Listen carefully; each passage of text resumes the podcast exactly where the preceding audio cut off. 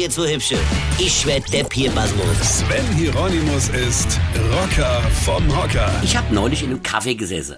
Also jetzt nicht freiwillig. Ich, ich gehe ja lieber in eine schöne Kneipe und trink Bier, ja. Aber manchmal lässt es sich halt nicht vermeiden. Ne?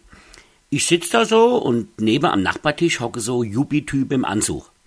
Hier, die haben Anzüge angehabt, die hab ich schon bei meiner Kommunion abgelehnt, ja. Aber egal.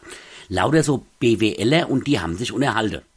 Naja, unterhalten ist jetzt das richtige Wort. Also, die sprechen ja eher so eine eigene Sprache. Also sowas ähnliches wie eine Sprache, die aber anscheinend außer ihnen niemand versteht und auch nicht verstehen soll. Da kamen nur so Sprüche wie, ich brief dich mal fürs Meeting. Ich brief dich. Hä, was? Auf Briefe hat man früher eine Marke geklebt und in so eine gelbe Kaste geworfen. Dem hätte ich auch ganz gern mal eingeklebt, das könnt ihr mir aber glauben, ja. Oder einer wurde angerufen auf dem Handy und hat gesagt, wir sind zum Business Lunch, ich gebe dir gleich einen Callback. Hä? Ihr seid was? Im Business Lunch? Die schmierige Vollpfoste hocke im dämlichen Kaffee, trinke Latte Macchiato und erzähle was vom Business Lunch.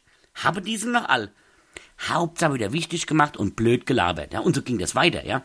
Und die können ja nicht leise sprechen, sondern müssen immer ganz laut und unangenehm quatschen, damit auch jeder in dem blöden Kaffee mitbekommt, wie wichtig die sind.